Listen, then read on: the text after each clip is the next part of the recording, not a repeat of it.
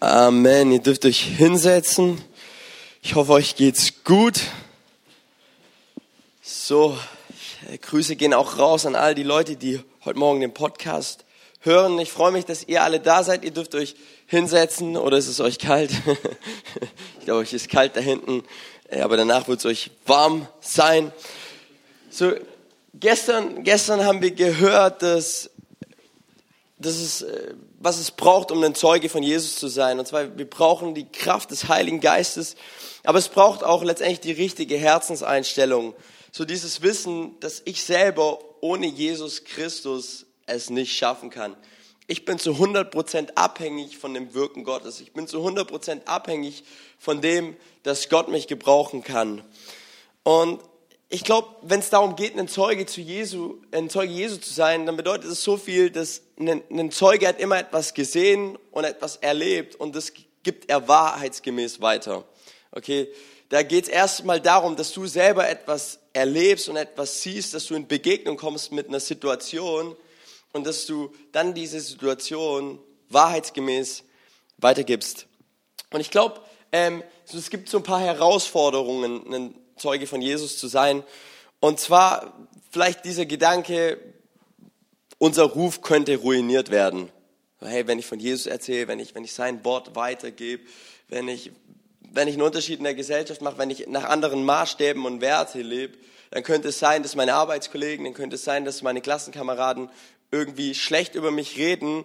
Und so unsere Herausforderung, in der wir dann stecken, ist, so hoffentlich geht unser Ruf nicht kaputt. Eine zweite Herausforderung, ähm, wir haben oft Angst, auf alle Fragen eine Antwort haben zu müssen. So, hey, du, du, weißt, okay, hey, boah, ich muss jetzt der, der und der Person eine Antwort geben auf die Frage und du hast Angst, dass du eben nicht die richtige Antwort gibst. Und so, und das strugglen wir so ein bisschen, das ist so, ein, so eine Herausforderung. Ähm, oder, oder aber auch die Herausforderung, dass wir in letzter Zeit irgendwo nichts mit Gott erlebt haben und die Tatsache eben uns verunsichert im, in der Begegnung mit Menschen. Ja, wo du dir selber denkst, boah, ich habe doch zurzeit überhaupt gar nichts mit Gott erlebt, ich, ich kann nichts weitergeben. Und dann denkst du dir so, boah, was soll ich den Leuten sagen? Und ich glaube, wir alle, wir alle haben diese Herausforderung, wenn es darum geht, ein Zeuge Jesu zu sein. Und ich möchte einfach ganz kurz von meiner Erfahrung ein bisschen sprechen. So, ich spreche seit zehn Jahren mit Leuten äh, über den Glauben und ich habe so drei Dinge festgestellt. Das erste ist, äh, viele Menschen wollen nicht, nicht zugepredigt werden. Okay, viele Menschen wollen nicht, dass du einen Monolog ihnen gegens Gesicht klatscht. Und das habe ich ganz oft gemacht. Und ganz oft habe ich gemerkt, dass ich, irgendwie die Leute finden es cool, was ich sage, aber es, ja, irgendwo dringt es nicht in ihr Herz hinein, weil ich, ich glaube, über 20 Minuten einen Monolog gehalten habe. War ich gut drin. Und ganz oft habe ich dann aber auch gemerkt, dass Leute dann los wollen und dann, okay, ja, geh. Ich habe aber noch eine Botschaft für dich, Jesus liebt dich. Ja. äh, äh, und, und das habe ich ganz oft erlebt und, und, und, und, und Menschen wollen nicht zugepredigt werden. So, dieser Monolog. Das zweite ist, ähm, Menschen sind auf der Suche nach wahrer Liebe. Ich war letztens in Weikersheim predigen vor drei Wochen und ich habe gepredigt und danach kam ein junger Mann zu mir, 17 Jahre, und hat gesagt, hey Nanni, ich muss mal mit dir quatschen, lass uns eine Runde laufen. Und dann sind wir gelaufen äh, zum Bahnhof hin und er erzählt so, hey, ich, ich will mit Gott ganze Sache machen, aber ich sag's dir ganz ehrlich, diese ganzen Gebote und Gesetze, die, die möchte ich nicht einhalten, weil Gott schenkt uns doch Freiheit und alles.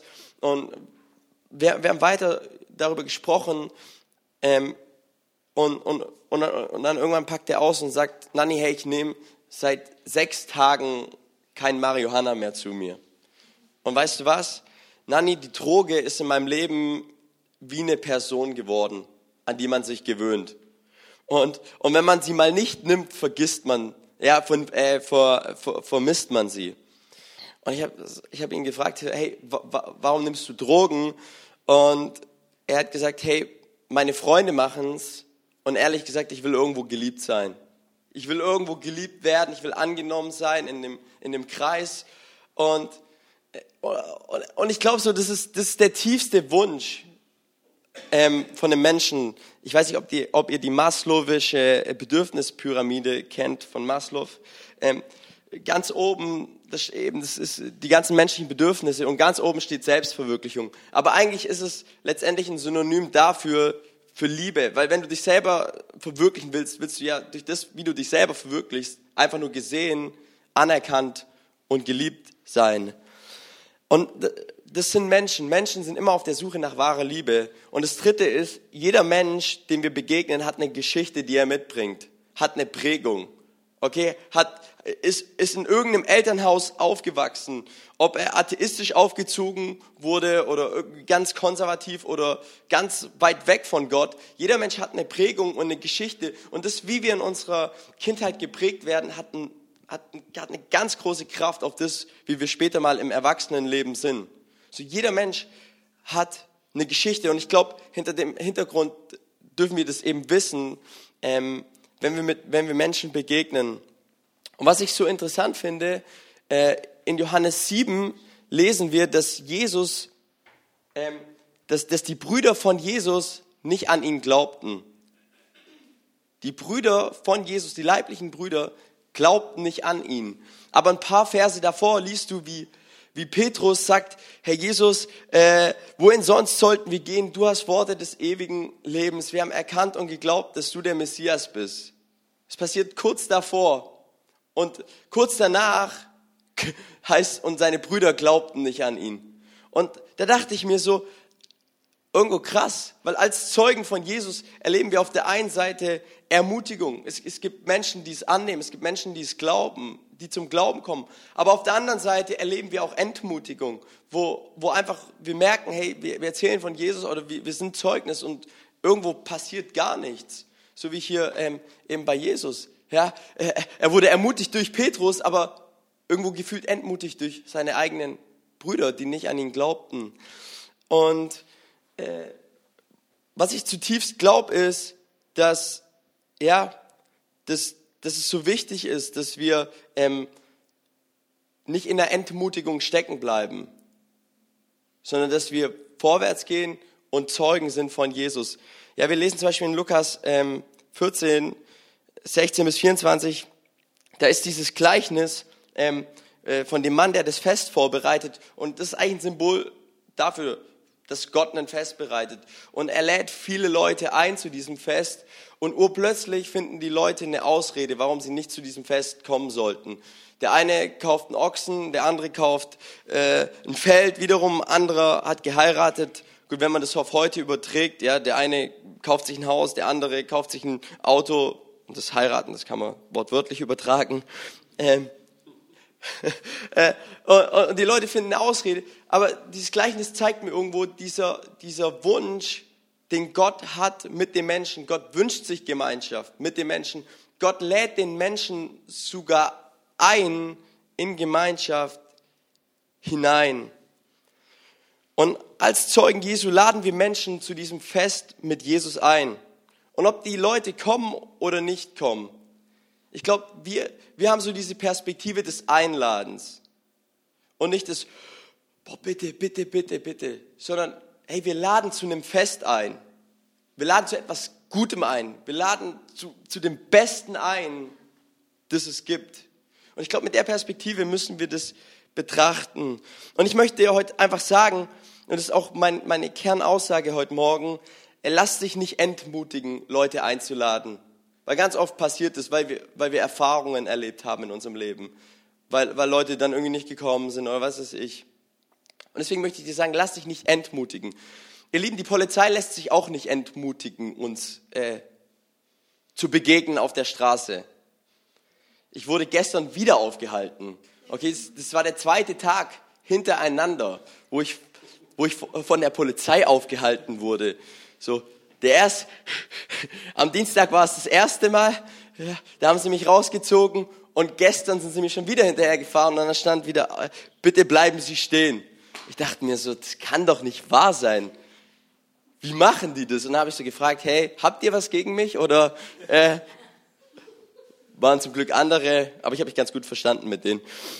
musste dann, auch, musste dann am Straßenrand so einen Drogentest machen. Sah aus, sah aus wie irgendwelche Kniebeugen, ja. Während, während an der Haller Straße alle Leute vorbeigefahren sind, dachte ich mir so, boah, ich musste ich schon lachen, dann kamen mir die Tränen in die Augen, dann dachten die, ich habe Drogen genommen und ah. Und dann meinte ja, äh, alkoholisiert sehen Sie nicht aus und fahren Sie weiter. Ich so, Dankeschön, danke für, für die Freundlichkeit. Aber die, die Polizei lässt sich auch nicht entmutigen, mich einzuladen für irgendwelche. Die geben auch nicht auf. Okay, das ist jetzt vielleicht ein bisschen witziges Beispiel, aber ich hoffe, es bleibt euch hängen einfach. Ähm, ey, wir wollen uns nicht entmutigen lassen, Menschen einzuladen. Martin Luther hat Folgendes gesagt. Er hat gesagt, das Gesetz ist, was wir tun sollen. Das Gesetz ist, was wir tun sollen. Evangelium aber, was Gott will. Was Gott will. Und Gott, Gott will die Menschen einladen, dass, dass sie kommen, dass sie eine Begegnung haben, dass sie zu diesem Fest kommen. Und in Markus 4, 26 bis 29, da heißt es dann, habe ich euch noch einen Text. Und, und Jesus fuhr fort. Ich erzähle euch noch ein Gleichnis für das Reich Gottes. Ein Bauer streute Saatgut auf einem Feld aus. Ob er nun schlief oder aufstand, die Tage vergingen, die, keine Sa die Saat keimte und wuchs ohne das Zutun des Bauern heran. Denn die Erde bringt das Getreide ganz von selbst hervor. Zuerst sprießt ein Halm, dann bilden sich die Ähren und zum Schluss reift das Korn heran. Und sobald das Korn reif ist, kommt der Bauer und erntet es mit der Sichel. Hey, Lieben, wir, wir, sind so, wir sind so wie, die, wie dieser Bauer. Wir, sind, wir streuen das Saatgut aus. Hey, und wir dürfen uns auch, wir dürfen uns auch mal abends hinlegen und einfach entspannen und darauf hoffen, dass Gott derjenige ist, der das aufgehen lässt. Und ähm, da möchte ich uns einfach dazu ermutigen, dass wir uns nicht entmutigen lassen, ähm, Zeuge für Jesus zu sein, sondern dass wir mutig einfach einladen, mutig einladen mit einer frohen und positiven Einstellung und mit einem Glaube, dass Gott der Gott der Ernte ist und dass Gott die Saat aufgehen lässt. Und ähm, ich lade dich jetzt ein, in deine stille Zeit zu gehen, ähm, Gott zu begegnen, Gott zu suchen, sein Wort zu studieren, zu beten und eine gute Zeit zu haben. Wir haben hier Pray First, genau, wo du Gott preisen kannst und Gott ehren kannst.